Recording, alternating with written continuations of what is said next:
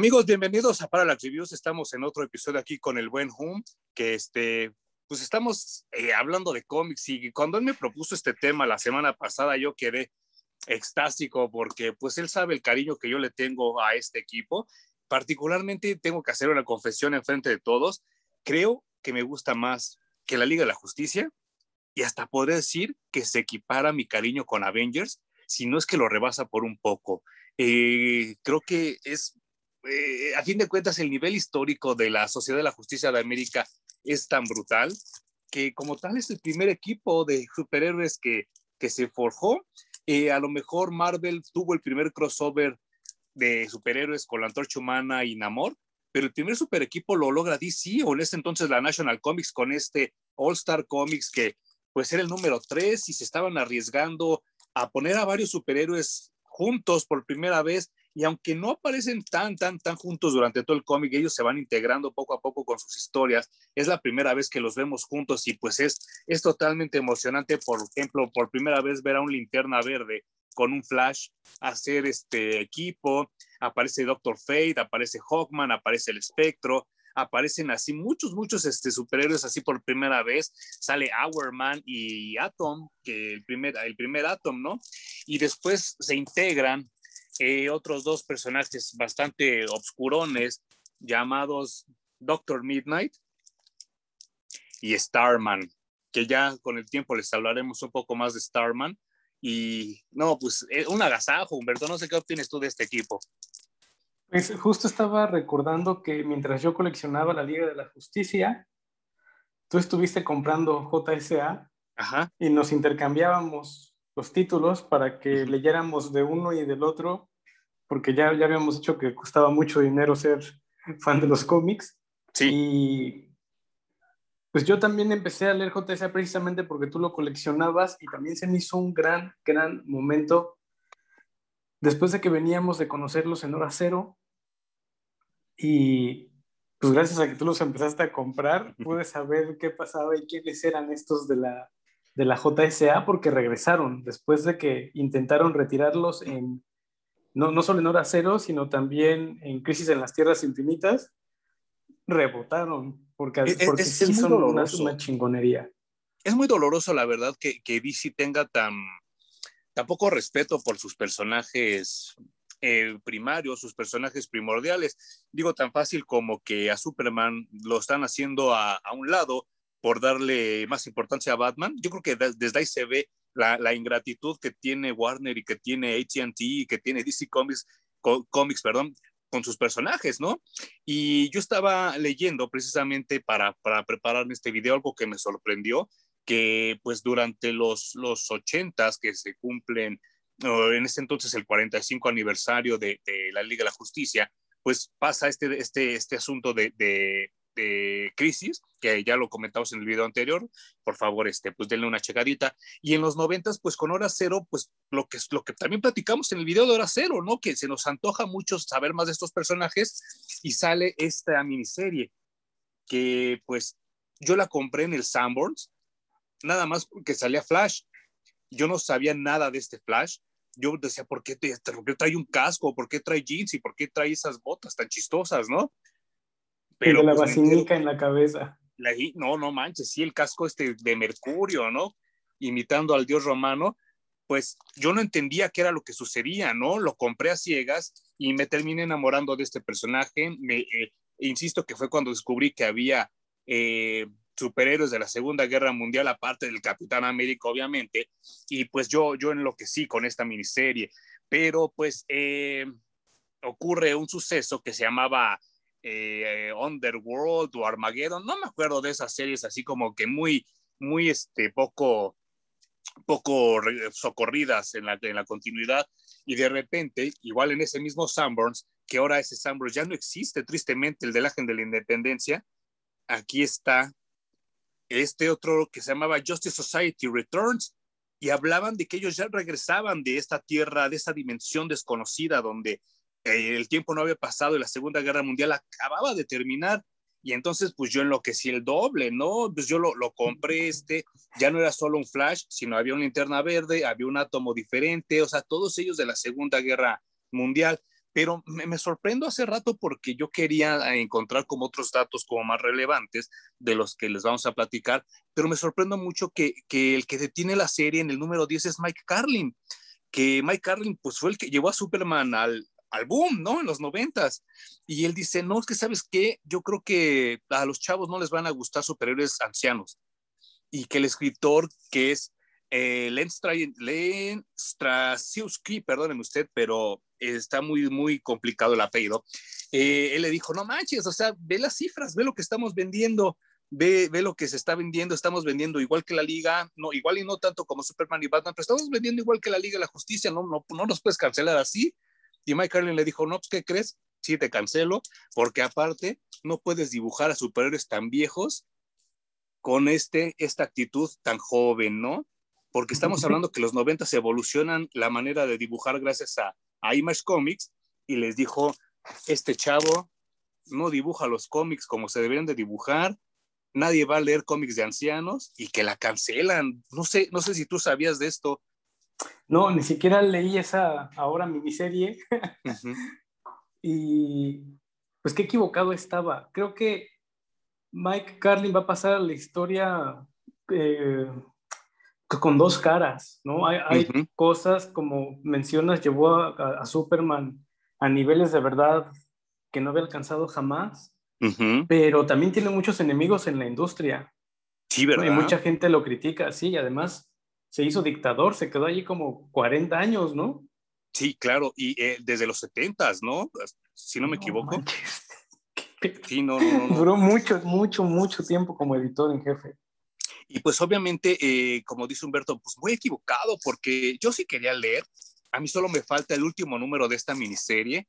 Eh, otro de los números que me enloqueció fue ver a, uno de mis linternas verdes favoritos enfrentarse al original, este de Guy Gardner contra Alan Scott, porque siempre veíamos a Hal Jordan contra Guy Gardner y cositas así, pero ya ver a estos dos juntos es como un muy buen tiro. Eh, siento también que a Linterna Verde, eh, Alan Scott, el original, no le dan el lugar que merece. Eh, creo que lo han vapuleado. Y no sé si leíste la noticia en la semana de lo que pasó en, en Future Sense, o ¿cómo se llama esa, esa la nueva serie? No me acuerdo cómo se llama, pero no, no leí la noticia. ¿Qué pasó? No, no, no mames, no. Eh, pues resulta que, que al igual que su contraparte de los nuevos 52, ya es homosexual. Bueno, de hecho hoy vamos a hablar de ese personaje y de los hijos que tuvo precisamente, ¿no? Por la miniserie que, que leímos. Yo creo que esta idea de cancelarlos viene de... Estuvimos en una temporada en la que idolatrábamos todo lo que era joven. Claro, Como que endiosamos la juventud y entonces no podíamos tener cosas viejas. Una cosa que intentó Hora Cero fue rejuvenecer a sus personajes, ¿no? Incluso Superman, eh, empiezan a escribirlo y parece que tiene como 10 años menos. Y creo que es algo que hemos ido dejando de lado y está muy bien. Al como no lo hacen adolescentes. Tiene que ser joven, ¿no? Sí, claro. A propósito de lo que hablabas de linterna verde, eh, qué bueno que lo hemos dejado ya un, poco de lado. Eh, lo, lo, volvieron a intentar con los nuevos 52. Claro. Y tampoco les funcionó. O sea, ese Superman terminó incluso muriéndose, desapareciendo, nadie lo extraña, algunos piensan que estuvo más o menos bien y nos regresaron al Superman de la continuidad desde Crisis en las Tierras Infinitas. Sí, y, y, bueno, eh, espero que después me, me, aceptes un video del Superman de los nuevos 52 porque yo creo que también también tiene su, su, parte, su parte que defender y su parte que criticar, ¿no? Y, y, y sí, totalmente de acuerdo. Creo, creo que esta obsesión de, de eh, bueno, hay, hay, dos vertientes en las cuales yo no, no concuerdo con ninguna. Hay una obsesión con hacer a todos los superhéroes chavos y otra obsesión con hacerlos totalmente viejos y hacerlos padres de familia y hacerlos este, casarse y tener hijos y bla, bla, bla. Y, y, ninguna de las dos estoy de acuerdo. Yo creo que el mejor personaje de la historia del cómic se llama Archie, porque Archie es un eterno adolescente y ese güey no tiene por qué preocuparse de nada que no sea ligarse a Betty, a Verónica y a Cheryl, a la que se le atraviese, pero él no se tiene que preocupar por trabajar. No se tiene que preocupar por si deja embarazada alguna de las 20 que se, está parchando, ¿no? ¿Por qué? Porque a todos nos gusta leer las historias de las tonterías adolescentes que hace Archie, porque el día que Archie se case con alguna de las 20 mil con las que sale, se acaba el cómic. Y de la misma manera, por lo mismo, los pequeños Archies no sirvieron, el bebé Archie no sirvieron, porque nos gusta ver al Archie adolescente.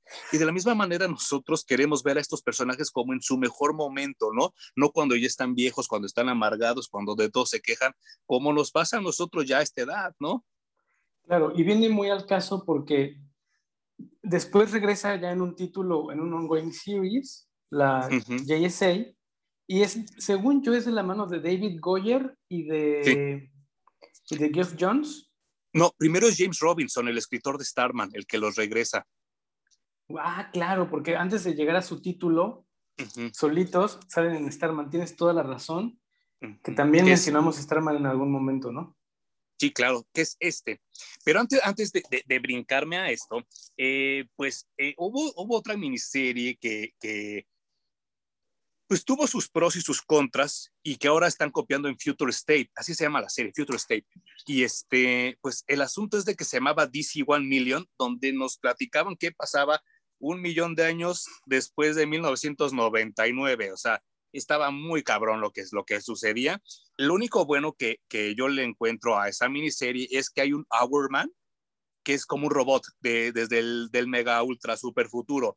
Y, y esto es como el primer piquetito que dan como para decir, ¿se acuerdan de la JSA? Aquí hay un robot que sí se acuerda de ellos, ¿no? Y entonces los que éramos fans estábamos así babeando, ¿no? De que irá a regresar, irá a regresar, irá a regresar. Pues eh, Grant Morrison se avienta su, su, su, corrida, por decirlo de alguna manera, su run en, en JLA, en la Liga de la Justicia, donde pues él tiene a bien juntar los juguetes que teníamos que haber juntado de toda la vida con los superiores más poderosos y hay una miniserie que también me presta el buen Hum, que se llamaba Tercera Guerra Mundial, donde el desmadre está tan cabrón que tienen que recurrir a los miembros de reserva de la, tercera, de la, de la Segunda Guerra Mundial para detener esta amenaza. Y es donde volvemos a ver a Flash, a Wildcat y a Linterna Verde, ¿no? De nuevo. Sí, qué bonito, güey. Em, yo decía que esto viene muy, muy al tema porque al regresar la JSA, a irla regresando paulatinamente, es primero les dan su lugar a sus héroes viejos. Y que en realidad no están tan viejos porque tienen todavía la capacidad de cuando hay una crisis lo suficientemente grande, regresar a tirar paro y, y a redoblar fuerzas, ¿no? O sea, como bien mencionas, en esta tuvieron que regresar, tiran paro y yo creo que ahí se dan cuenta con la respuesta de los fans de que efectivamente hay un fanbase suficiente para poder regresar a la JSA y que tengan su propio título. Yo creo que le tienen que tapar un poco el ojo al macho y le dicen, bueno, sí, güey, al editor, ¿no? Le dicen, bueno, pero no solo vamos a regresar a los viejos, también vamos a meter superhéroes nuevos y jóvenes. Claro. Y sale esta miniserie que se llamaba como el título original, llamado All Star Comics, que pues yo cuando la vi, recuerdo que entré a Comic Castle estaba este número uno y estaba este, este, este, este, este, este y este en la misma mesa. Yo dije, no mames, nunca, nunca jamás los voy a juntar. O sea, está muy cabrón que los junte. Afortunadamente. la pobreza. No, está, está cabrón, pero miren, a mí no me, no pagan ni un peso, pero Fantástico Comics una vez al año tiene un evento que obviamente este año no se pudo hacer, donde en su aniversario rebajan los back issues a la mitad. Así fue donde yo, yo los compré. Insisto, no me pagan ni un peso, pero he sido su cliente por años, ¿no? Y tengo que reconocerles que este tipo de promociones son muy buenas y, nos ayudan mucho a, a, los fans de los cómics, ¿no? Eh, leerlos fue muy agradable hay unos que están mejores que otros, obviamente, porque son diferentes escritores y diferentes dibujantes, pero la conclusión llega en este, en este último, donde, valga la redundancia, la conclusión es que el mundo necesita la JSA, que el mundo necesita como un ejemplo, precisamente por lo que comentaba hace rato, ¿no? Que la, la Liga de la Justicia es muy poderosa y el día que se salga de control, nadie la va a poder detener. Y entonces dicen que pues también eh, el hombre promedio, el hombre común, merece que nos proteja de estos dioses, ¿no? Robándose un poco la página de, de Watchmen. Y sale este número maravilloso, que lo acabo de conseguir allá en Estados Unidos, el número uno de JSA, pues sí, por David Goyer, el, el hombre que, que, pues, muchos idolatran y le, le, chupan el chipotle todo el tiempo porque fue el que escribió la, la trilogía de Batman, ¿no? Y dicen que, que creo que Shakespeare está pendejo al lado de él, ¿no? Según la, la dice la chamacada ahora. No sé, yo no sé, no quiero juzgarlo por eso, prefiero juzgarlo por la JSA y que dejó súper bien encaminado a, a Geoff Jones. Tan es así que después de esto, este escritor nos dejó muchísimas, muchísimas buenas historias. Pero mientras, los dos hicieron una gran mancuerna en la JSA, trayendo superhéroes que sí, a pesar de que son nuevos, claro. Los sientes que entran como con mantequilla, no se esfuerzan para nada. Sí, sí, sí, sí, sí. La JSA juega un papel de mentores, es decir, ellos siguen siendo el equipo, pero mientras siguen siendo el equipo, entrenarán a esta nueva generación de superhéroes. Y está tan, tan, tan bien hecho que parece que llevan juntos toda la vida. Sí, claro, claro, claro. Y, como, como dices tú, todo es muy orgánico, dirían los chavos ahora, ¿no? Es todo como muy natural. Y, por ejemplo, estamos hablando que, que en esta primer story arc, porque eh, pues aquí, eh, hasta en la portada vemos que el, el, personaje principal es Doctor Fate, pues nos damos cuenta hacia dónde se va a ir todo, todo, todo el run, ¿no? Todo el run que le dejan a, a, Jeff Jones, eh, porque sí, Goyer empieza a hacerse muy famoso en el cine, él prefiere irse a escribir cine porque también escribe esa, esa gran obra que de, de, de, de la cinematografía llamada Blade 3, que, oh, no, no, Dios guarde la hora, ¿no? Pero él deja, deja JCA y en ese entonces el caballo de batalla de DC Comics se llamaba Jeff Jones. Él entraba a lo que le ofrecieran, ¿no? Y pues él entra precisamente en este número, bueno, en esta, en este, esta segunda parte que se llama Darkness Falls, donde pues como dice el buen Hume, no solo estamos con los superhéroes ya clásicos, que era Flash, Linterna y Wildcat, sino tenemos un nuevo Doctor Fate, eh, tenemos un nuevo Sandman, eh, tenemos un nuevo, un nuevo Starman, por así decirlo, pero esta vez es una chica que se llama Stargirl, que ahora también es famosísima, ¿no? Ya hasta tiene su propia serie de televisión. Uh -huh. Sí. Y, pero nosotros nos encontramos porque yo había leído sobre él, pero yo no me había dado cuenta que Obsidian y Jade eran hijos de Alan Scott. Es hasta aquí donde yo me entero. Yo tengo demasiadas preguntas. Todo esto yo lo había leído y yo uh -huh. ubicaba perfecto que Jade y Obsidian eran hijos de Alan Scott precisamente por todo lo que tú me prestaste de la JSA, en uh -huh. específico por esta saga. Pero yo no sabía quién era la mamá y nunca me lo pregunté. Ah, es la. Y la resulta que es Rose. ¿no? es Rose y, y, y Thorn. Ajá. Que yo la conocí leyendo títulos de Superman. Claro. Y que bueno. cuando a mí me tocó era superheroína, era una vigilante que se encargaba de darle la chinga a los que robaban y a los que mataban. Entonces, me dio un chingo de curiosidad y quisiera ahora leer si es que existe esa historia eh, dibujada, escrita en un cómic de cuando se juntan Alan Scott y, y esta mujer hasta donde tengo entendido no existe, ¿eh? Tengo, tengo yo, bueno, este, tengo por ahí que cuando pasa este asunto de Underworld Unleashed, eh, ya los años me han como que borrado varios detalles, pero creo que Alan Scott vende algo a Nerón para que precisamente la mamá de ellos recupere su, su salud mental, porque si es una, una persona desequilibrada y por eso Obsidian nace así también, ¿no? Y es como claro, muy de triste. Hecho, en, es, en, esta saga justo lo que pasa es que Obsidian le ataca esa, ese mal que heredó de su mamá y se vuelve un villano. Uh -huh. Porque es uno de esos personajes que va y viene. Es bueno, es malo. Es bueno, sí, es malo. Sí, sí, sí, sí. Y en esta ocasión, bueno, le toca, le toca ser malo y lo chido es que durante la saga va a ayudarle a su padre a sanar algunos demonios que él tiene por no haber estado presente como padre uh -huh. para sus hijos. Pero otra cosa que está a mí me confundió mucho en esta saga es que el nuevo Doctor Fate es el cuerpo del hijo de Hawk and Dove. Ajá. Y es el espíritu del hijo de Hawkman y de Hawkgirl. Sí, y, que al mismo tiempo es este el, mismo personaje Héctor, Héctor Hall que sale en Sandman. Claro, es el mismo, de hecho fue Sandman durante un tiempo, mientras Morpheus estaba em, pues, prisionero en el sótano de un pinche loquito que, que, lo conjuró y lo dejó ahí encerrado durante años. Este, cuate fue Sandman. O sea, qué locura. Y es que hay algo que, que, que, no hemos comentado y se me olvidó ahorita en el resumen rápido del previo. Hubo una serie que se llamaba Infinity Incorporated, que era el previo a esto que estamos hablando de JSA, pero en México nunca llegó, nunca lo trajeron. Es más, hasta la fecha no hay reimpresiones en México sobre Infinity Inc. Y ahí es donde nacen personajes como Obsidian, como Nucleon, que aquí ya se llamaba Atom, Atom Smasher, como Power Girl, como todos los hijos de estos personajes de, la Segunda Guerra Mundial, ellos hicieron su debut en Infinity Inc.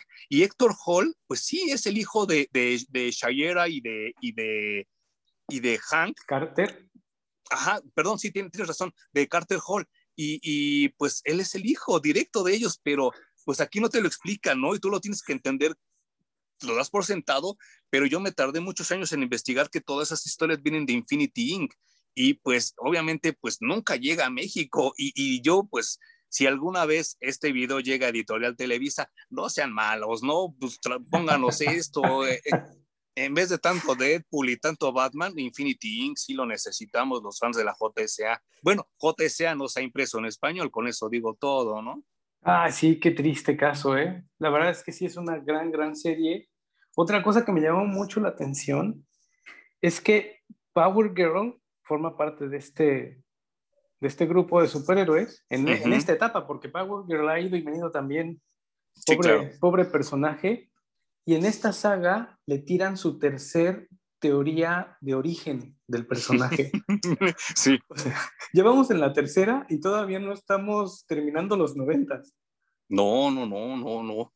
Y, como lo hablábamos la vez pasada eh, en el video de, de Hora Cero, era una necesidad de DC Comics de hacer todo tan real y tan grounded, por así ponerlo de alguna manera, que hacen hasta lo imposible porque lo ridículo no se ve ridículo y entonces termina viéndose más ridículo, ¿no? Porque tan fácil que nos hubieran dicho, ah, sí es la prima de Superman, pero de otro Superman, no de Kalel, es de otro Superman, ustedes no se preocupen. Ah, no, la dijeron, no, es que nació de la Atlántida y luego, no, es que nació de las brujas. Ah, no, y ya no sabían ni qué meterle y digo, no, no, es un personaje tan simple y lo complican. A mí se me hace, pues, sí, ¿no? Muy triste, ¿no? Afortunadamente, pues, eh, la popularidad de Power Girl ha trascendido a un nivel de que hasta en las caricaturas ya ha salido, ¿no?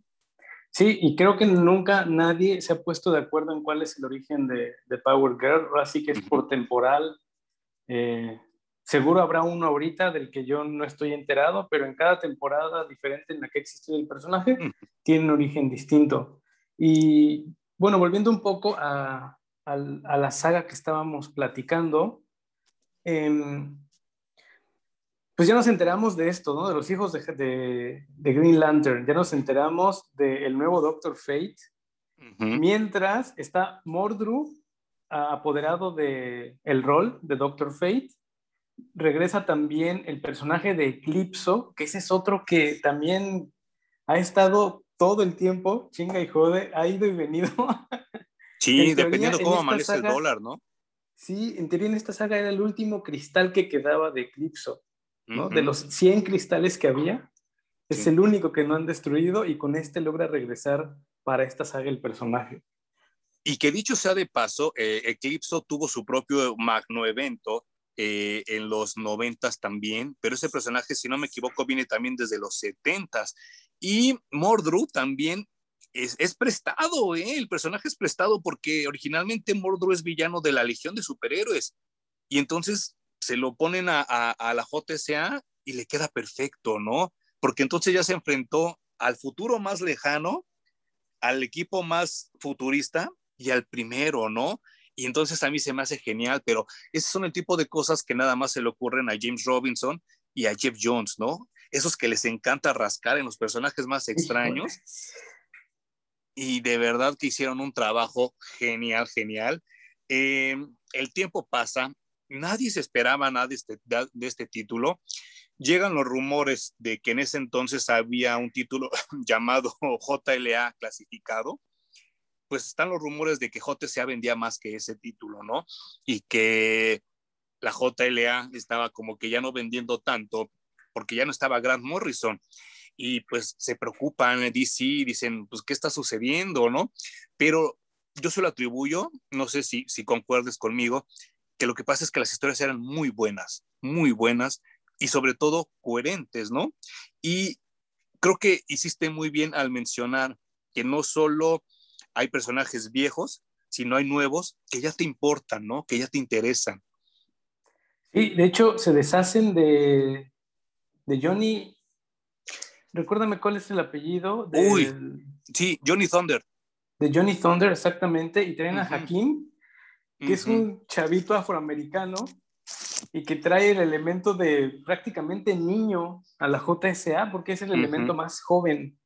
Después, bueno, está eh, la que ahora está cargando el manto de, de Starman, Stargirl. Y por supuesto está Billy Batson, que es un niño dentro de un cuerpo de uh. superhéroe grandote, pero que es, es una chulada cómo interactúan todos y cómo el, pues la nueva generación, los jóvenes, se cuadran ante las leyendas y se dejan mentorear por, por estos superhéroes. Y yo creo que fue tal el éxito que nunca cambian la alineación, siempre, todo el tiempo, nunca cambiaron a ahora ya solo los nuevos, tampoco hicieron spin-offs de los nuevos superhéroes, se mantuvieron todos en el mismo título y esa dinámica fue la que los llevó a, a vender mejor que la JSA. Que la JLA, perdón, de que dicho sea de paso, ahora estaba en la mano de Mark Wade. Mark Wade, sí, que ya también luego hablaremos si le hizo daño o le hizo bien a la JLA. Pero aquí está la portada que nos menciona Humberto, del buen Hum, que aquí tenemos, discúlpenme si se oyen los, los, los ruidos de, de, por ahí, de, de, aquí de mi edificio. Vivo en una colonia muy pauper de, de CDMX y pues obviamente las peleas sobran, ¿no? Este, aquí está precisamente Johnny Thunder, y Hakim Thunder con el Thunderbolt, que es el trueno, que es como un genio, que pues dicho sea de paso, es de los que arreglan la bronca en, este, en Tercera Guerra Mundial, ¿no? En, en, esta, en esta miniserie, porque es un ser que yo creo que a nivel de poder es igual de poderoso que Mixteplic, porque puede cumplir cualquier deseo.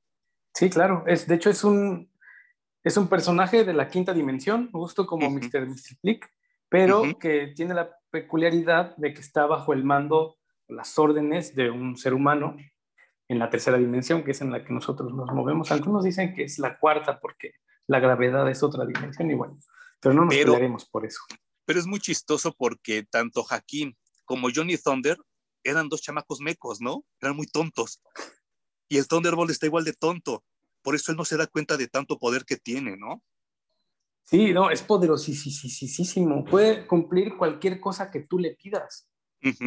A, ese, a ese nivel. En esta saga, eh, Mordru le arranca las cuerdas vocales a Hakim para que no pueda seguir dándole órdenes al, claro. al genio.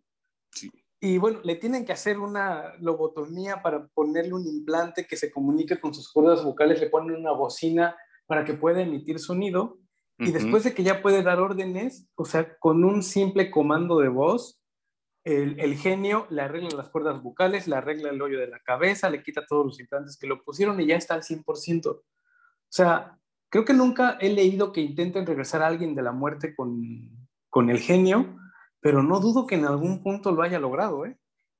Claro, sí, no, a, a, mí no se me había ocurrido, pero sí es como un argumento bastante, bastante válido. Eh, hablando de regresar de la muerte, eh, el buen Jeff Jones regresa de la muerte, pero sobre todo le regresa el respeto a Hawkman, que pues siempre era de los personajes como ninguneados, como pues como era como el, el que nada más tiene alas, ¿no? El que le copia a los de Flash Gordon. Ah, sí, el que tiene una esposa que se viste igual que él. Y aquí le da como un peso específico a ese personaje y un cierto respeto. Y se avienta todo un compendio que se llama The Return of Hawkman, donde pues nos explican que uno de sus superpoderes no es simplemente volar, sino reencarnar, ¿no? Sí, de hecho, ahí es cuando se empiezan a aventar la onda de que eh, Hawkman y Hawkgirl son una pareja, es decir, esposo y esposa que vienen desde el antiguo Egipto y que reencarnan una y otra y otra y otra vez y que pueden reencarnar así eh, con un mundo de distancia entre los dos, pero siempre terminan juntándose otra vez. Y que ya no sabes si es bendición o maldición, ¿no? Puta, sí, porque luego en lo que se encuentran tienen sus parejas. Ajá, y, les pasó, recuérdame si estoy mal, eh, Hawkgirl se enamora de Sandman. Sí, sí, sí, sí, pero del nuevo Sandman, ¿no? Que era Sandy Hawkins el, el, heredero, ¿no? Y empiezan a tener sus que veres y pues llega de repente Hawkman y no, es que nosotros estamos destinados para estar juntos. Y, y en esta onda, pues, progre de, de, del feminismo, lo aplican muy bien y aquí sí me parece cómodo y me parece bien cuando dice, güey, pues yo en qué momento firmé contigo. O sea, una cosa es lo que digan las leyendas y otra lo que sienta mi corazón, ¿no? Y ella está enamorada de totalmente de, de, de Sandman pero y al Hawkman, pues le, esto le puede, ¿no? Lo lastima, lo hiere, pero no, pues no, las cosas este, no, no terminan como muy favorable para, para ellos. Y pues también, eh, como bien mencionó Hum hace rato, eh, ya para finales de los noventas, principios del nuevo milenio, nadie pelaba a Shazam. Yo estaba muy triste porque ya no había ninguna nueva miniserie donde él interviniera y de repente vemos que llega Black Adam y se hace bueno y lo convencen, ¿no? Lo convencen de, güey, pues es que tú eras un héroe, ¿por qué estás vendiendo y prostituyendo tus poderes eh, por tus berrinches, por tus corajes, ¿no? Y Black Adam como que se queda pensando y dice, no, pues sí es cierto, ¿no? Yo nací como para ser un héroe, el héroe que, que Egipto necesitaba y que probablemente lo vamos a ver en la serie, digo, en la, en la, en la cinta de Black Adam, todo este esta aventura que les estoy contando, pero después se, se integra este, el Capitán Marvel, se integra Shazam con Black Adam y están los dos en el mismo equipo. Que, que, pues, por ejemplo, no sucedió nunca tener a Superman y al Capitán Marvel en la misma Liga de la Justicia, hasta hace poco, ¿no? Y aquí sí tenemos a Black Adam y al Capitán Marvel en la misma, lo cual para mí era alucinante. Es una locura, es una locura. Es como que el ex Luthor hace un equipo con Superman. Sí, no, no, no, y, y, y súper buenos los resultados, porque si hay algo en lo que sí, eh, Jeff Jones es mejor que David Goyer y que, eh, y que este Robinson, son los diálogos, ¿no? No sé si estás de acuerdo. El leerlos es como oír que alguien platica, no está forzado. Exacto, y además respetan mucho eh, la esencia del personaje. Nunca lees un diálogo que dices, no, eso es algo, eso no es algo que diría tal o cual personaje. Lo escribe tan bien y entiende, como tú dices, le escarba tanto y entiende tan bien las dinámicas y a los personajes que todo es muy natural. Parece muy que natural. te metieron en la escena y tú eres parte del equipo y estás escuchándolos hablar como si fueran tus grandes conocidos de mucho tiempo. Sí, no, no, no manches. Y, vaya, eh, eh, el título es, es, un éxito total. Eh, hay una parte donde, pues obviamente es cuasi obligatorio que si tu superhéroe no viaja en el tiempo, no es un buen superhéroe. Es obligatorio que los superhéroes viajen en el tiempo. Y aquí en estas, esta miniserie se llama Savage Times, eh, pues viajan al antiguo Egipto y es donde conocen al Black Adam cuando era bueno, ¿no? Cuando todavía era una persona noble y antes de que le cayera, eh, pues, el berrinche, ¿no? Y hasta conocen una versión como muy, muy primaria, muy primitiva de Metamorfo. Pero lo importante de esta serie es que también conocen la banda Savage, que, que pues él es un cavernícola que gracias a, un meteoro, él adquiere la inmortalidad y él ha vivido pues con toda la vida, todos los, los, años que tenga la humanidad, él ya los conoce de ida y de vuelta, ¿no? Y después se vuelve como una persona, una persona mala. Pero eh, de lo que vamos a hablar a continuación, el buen Hum y yo, es de el Glacoda, del fin de toda esta estas maxi saga, porque son más de 50 números, que es esta. ¿Qué te pareció, mi buen Hum, haber releído esto casi 15 años después?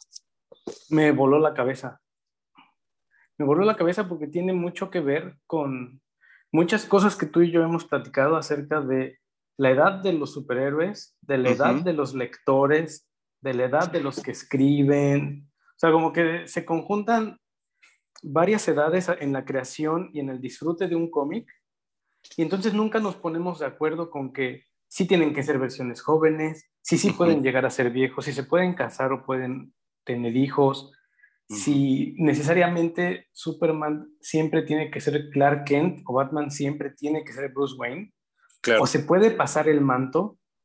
Y algo que tiene esta, pues sí, es que digamos que es una miniserie, es una novela gráfica. Esta novela gráfica es que tiene un afterword, no me acuerdo quién lo escribe, pero algo bien interesante que menciona es, yo me acuerdo cuando, esto lo dice él, ¿no? Yo me acuerdo cuando iba a buscar cómics y iba a buscar cómics de la Golden Age y al mismo tiempo compraba cómics que salían en ese momento en el que yo era niño y entonces leía dos periodos de tiempo. Ok. Y él dice que cuando llegó el nuevo Green Lantern, que es Hal Jordan, dice, nosotros recordábamos un tiempo cuando Green Lantern era Alan Scott. Claro. Cuando Flash era Jay Garrick. Y vienen toda esta bola de nuevos personajes y que ahora ya no es el Green Lantern que conocíamos, ya no es el Flash que, que nosotros conocíamos. Y eso lo que logró a la larga fue que él se pasara a leer Marvel. Uy, qué fuerte. Y fíjate que, que justo estaba yo pensando eso, lo estaba como que contemplando, que yo creo que en ese entonces, pues no había Facebook donde chillar, no había Twitter, entonces, usted comías lo que había, ¿no? Y, y, sí, totalmente de acuerdo, y pero yo lo estaba pensando de otra manera, ¿no? Porque eh, cuando Stanley trae de regreso a la antorcha humana, pero no es Jim Hammond, es claro. Johnny Storm. sí. Y entonces, pues como no había social media, no pudo haber niños rata ni hipsters quejándose, ese no era el original, no, ¿por qué lo cambiaron? Y pues se amolaban, ¿no? Y eran lo que te daban y, y, tan, tan, ¿no? Y no había pensado que con DC pudo haber sido lo mismo, ¿no? Y pues eh, Princess of Darkness, eh, yo lo leí muy a tiempo porque ya me había puesto al corriente con todos los demás anteriores y sí cuando lo leo para mí es, es, es este, pues extásico, ¿no? Es extásico el darme cuenta que todo, todas esas botellitas que fue abriendo Jeff Jones durante 50 números sirvieron como para mezclar un gran cóctel y que ese cóctel sabe rico, ¿no? Y entonces ves cómo concluye la historia de, de, Obsidian y cómo concluye la historia de Doctor Fate, cómo concluye la historia de Mordru, de Hawkman, de todos esos, y todo le queda bien. No deja ningún cabo suelto hasta donde yo tengo entendido, ¿no? Sí, es, es, un maestro, bueno, fue un maestro. Ya, actualmente ya no es tan, tan, tan bueno, pero en ese momento él sabía manejar equipos de 20, 25 superhéroes y a todos les daba su hilito, a todos les daba su tiempo aire. y al final terminaba con los nuditos deshechos por completo y el personaje quedaba muy bien establecido, no solo en la continuidad de, de DC, sino en nuestra mente y en nuestro corazón quedaba sentado perfecto el pinche personaje. No sé si te acuerdas que hay una parte también de Princess of Darkness donde yo no tenía conciencia de que el casco de Nabu era tan poderoso. Y se meten al casco de Nabu y ven a todos los que se lo han puesto, ¿no? Hasta todos los Doctor Fate. Aparecen personajes noventerísimos que yo creo que si tú no naciste en esta época y no pasas de una tienda de cómics, no sabes ni quién eran ellos, porque sale Kid Eternity, sale el Fate de los noventas y salen, bueno, obviamente Ken Nielsen, el Doctor Fate original, pero todas las personas que tuvieron esta onda como, como mágica y que llegaron a ser como hasta tentados, ¿no? Porque el casco de Naboo tiene tiene también facultades como de poseer a la persona, ¿no? Y, y, se queda Naboo controlándote pues todos ellos estaban adentro del casco, ¿no? Y estaban prisioneros, ¿no? De lo que había pasado con Mordru. Claro, y además establecen que el Doctor Fate, Nabu, el casco, como sea, eh, tienen una dualidad y es que siempre está el orden y siempre está el caos. Y la encarnación del Doctor Fate, que en ese momento porta el casco, a veces se alinea más hacia el orden o a veces se alinea más hacia el caos. Y eso está chido, porque entonces eso te da espacio para explicar cualquier tipo de acción que haya tenido cualquier Doctor Fate antes de este o después de este, ¿no? Claro, claro, y, es que es demasiado poder, o sea, yo, yo por eso así como que recalco, ¿no? Eh, se maneja también aquí en esta, en esta, este, pues en, lo que es estos mitos que establece Jeff Jones, que a lo mejor Jay Garrick ya no es tan rápido como lo llegó a ser Barry, y mucho menos a la velocidad que alcanzó Wally West, pero pues obviamente él tiene el conocimiento. Sin embargo, mencionan que Alan Scott es mucho más poderoso que Hal Jordan que, que la, el, willpower, el poder de, de, voluntad que tiene Alan Scott es mucho más allá del que tiene Hal Jordan. Eh, obviamente, eh, eh, Kent Nielsen tiene mucho más control del casco de Naboo que todos los que se lo pusieron después. te hablan de que, por ejemplo, Hawkman, su poder físico es brutal, o que a lo mejor el Doctor Midnight, este nuevo Doctor Midnight, tiene una inteligencia equiparable a la de Batman, ¿no? O sea, no estamos jugando como con segundones, estamos hablando de, seres poderosos que pueden resolver broncas muy poderosas como Mordru y que pues Obsidian que también eh, le, les juega una muy mala pasada y casi casi los destruye, ¿no? Pero sin embargo el poder del amor de, su papá, de Alan Scott, pues lo regresa, ¿no? Lo regresa a la, a la, a la, a la cordura, ¿no? A la sensatez.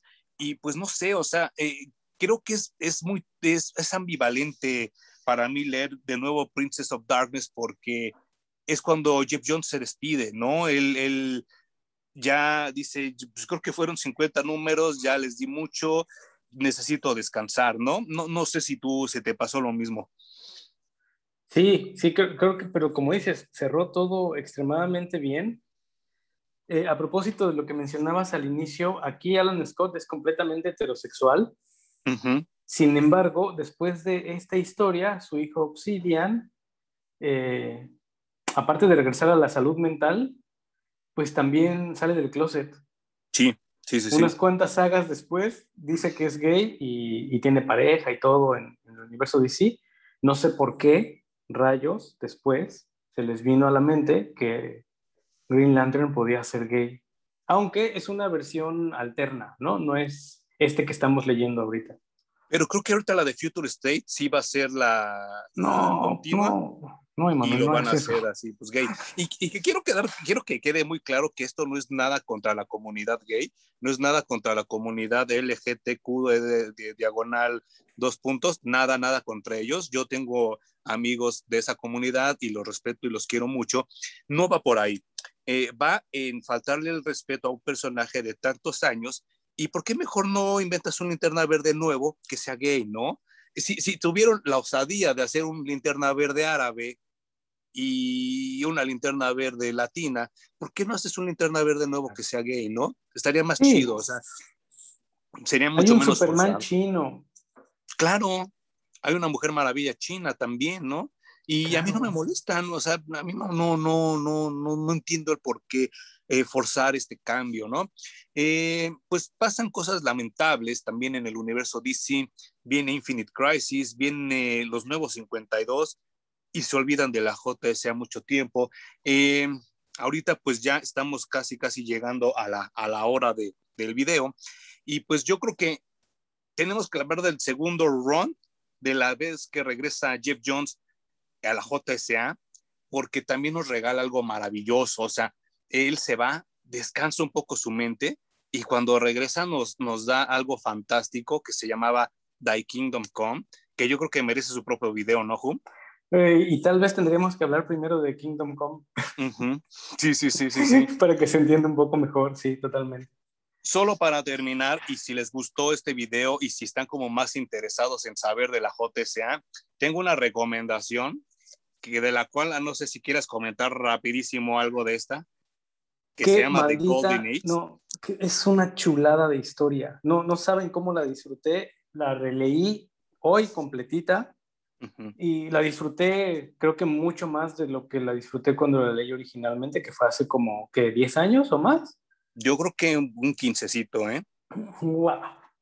Bueno, pues justo, justo esta historia habla y trae a los personajes de, de antaño a una realidad mucho más palpable. Sí, claro. O sea, mucho más cercana. Lo sitúa en la Segunda Guerra Mundial precisamente. Desde ahí que empieza a construir una historia que, o sea, si no las disfrutan, les pago lo que hayan pagado por el cómic. De verdad, claro, va garantizado. Y, y, ¿sabes qué es lo peor de todo? Que, insisto, no ha sido impresa en español. Eh, en Estados Unidos solo ha sido reimpresa dos veces y sí me arrepiento de no haberla comprado porque esta primera edición todavía tiene papel de periodiquito y la papel tinta como que no cae muy bien, no cae muy bien como en el cuché, ¿no? Eh, tristemente, eh, yo ya tengo la edad que tienen los de la JSA en esta historia, ya son grandes, ya tienen otro tipo de decisiones, pero creo que maneja muy bien James Robinson, porque también es de James Robinson la historia, maneja muy bien esta onda de la posguerra y de cómo la gente que regresa de una guerra no regresa bien de la mente, ¿no? No, no acaban de regresar a una realidad y el mundo por el que pelearon al que regresan ya no es tan grato para ellos, ¿no? Exacto, de hecho regresan y ya no encuentran su lugar en una sociedad que desconocen por completo. Eh, hay un diálogo pues, más o menos bueno, un poco difícil, pero hay una pareja, no les voy a contar mucho, pero hay una pareja y él le dice a ella, bueno, pero es que tú ya estás vieja, ya vas a dejar los 30 y qué va a ser de tu vida. sí, güey, hablamos de que es una sociedad que considera que después de los 30, o sea, ya que pasaste los 30 y empiezas los 40, estás completamente out. Te quedan 10 años de vida. Nada. Sí, Qué fuerte, ¿no?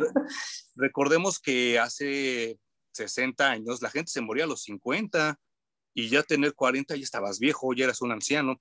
Y, sí, acaba de pasar la guerra, ¿no? Que la gente se moría a los 20. Sí, claro, y, bueno, hasta el presidente los traiciona, ¿no? Les dice, oigan, ya ustedes ya quítense esos pinches trajes, ya están grandecitos, ya no pueden andar corriendo en las pinches calles con sus trajes, ya, ya, ya, la chingada, se va a la, chingada la, la, sociedad de la justicia.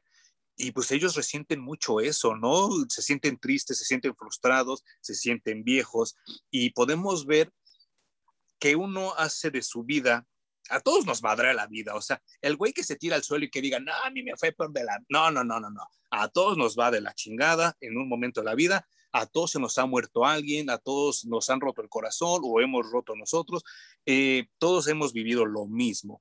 Y aquí lo importante de The Golden Age es qué haces con esas decisiones, ¿no?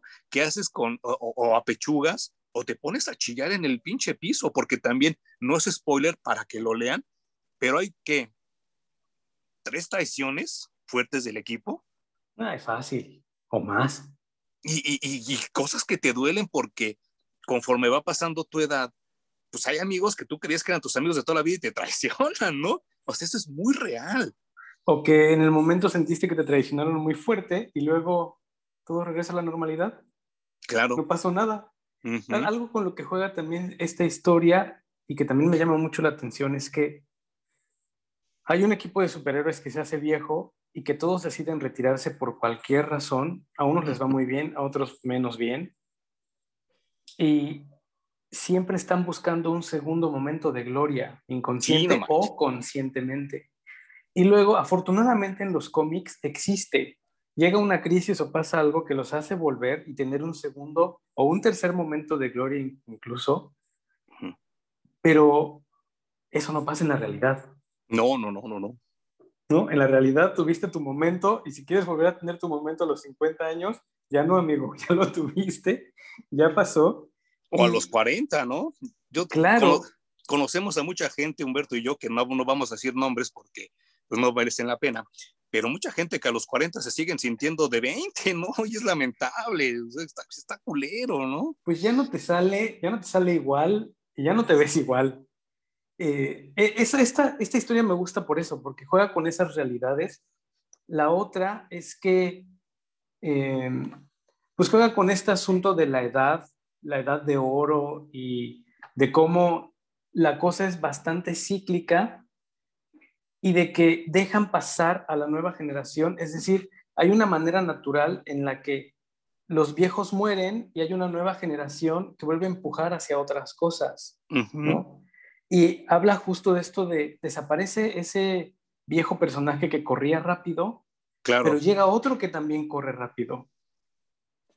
Entonces, no nos peleemos con, con algo que es completamente natural.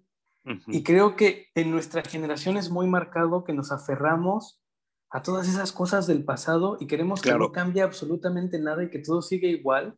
Me acuerdo de cómo chillamos con la nueva caricatura de los Thundercats y de las nuevas animaciones de, de DC, en, en, que los dibujos se ven feos y deformes y que ya las historias no tienen nada que ver con las que nosotros leímos, pero bueno, pues es lo nuevo que viene.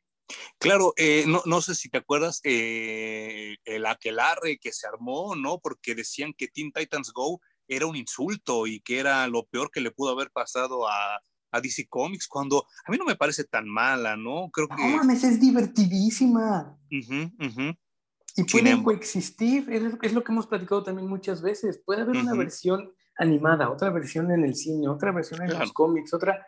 Lo importante son las historias que se cuentan y cómo nos identificamos con esos personajes. Creo, creo que, que, que diste en un punto crucial y un punto clave del canal de Parallax Reviews. Eh, nosotros no estamos aquí por nostalgia, o sea, yo no estoy pidiendo que, que estos superhéroes tomen el lugar o sea, no quiero que Alan Scott tome el lugar, de, el lugar de Hal Jordan. No, no, no, no estoy diciendo esto. Yo lo que estoy diciendo es que todo debe de tener como un orden, todo debe tener como un reconocimiento. Y si no hubiera sido por Alan Scott, no tendríamos a Hal Jordan, simplemente así de fácil, ¿no? Yo no estoy diciendo que el pasado sea mejor que el presente, nunca lo he dicho, ni con figuras, ni con caricaturas, ni con películas, ni con juguetes. Creo que estoy muy complacido de que Dios me haya puesto en este siglo para vivir, porque he podido ver cosas maravillosas. Acabo de terminar WandaVision y de verdad que estuve a punto de, las lágrimas con el final, como cuando leí el cómic. Eh, y creo que se logró algo muy, muy, muy cabrón, que hace 30 años no hubiera podido existir.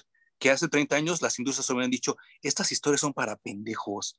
No, no, no, aquí hay que vender al... Ajá, sí, no, no, no. No, vámonos a otra cosa, pero gracias a Dios las cosas han cambiado y hoy podemos ver algo como WandaVision, que es totalmente experimental y que funcionó y que me conmovió. Ah, no, no voy a decir al nivel de Endgame, porque eso yo creo que va a estar muy cabrón de superarse, pero sí al nivel de como cuando leí el cómic del gran John Byrne, que dicho sea de paso, que en eso no se les olvide porque durante la serie jamás lo mencionan, pero todo eso que vieron en WandaVision es de John Byrne, ¿eh? no los engañen, no, no se dejen engañar. Y nada más para cerrar, mi querido Hum, no sé si opinas que debería de existir una animación de esta y que acabando se vinculara con esta. Sería una cosa perfecta, tienes toda la maldita razón. Estaría genial, ¿no? Estaría re chido. Bueno, y todos ustedes que ya leyeron o vieron Watchmen, seguramente van a disfrutar muchísimo leyendo Golden Age. Y si tienen alguna reflexión que platicar, lo que sea, escríbanos, déjenos ahí su comentario y por supuesto que entablamos una conversación. Claro, claro. Este, pues, mi, querido Home, ¿alguna última cosa que quieras decir de la JSA? Eh, no tengo nada más que decir que gracias a la JSA, gracias a ti porque comprabas los cómics y me los prestabas.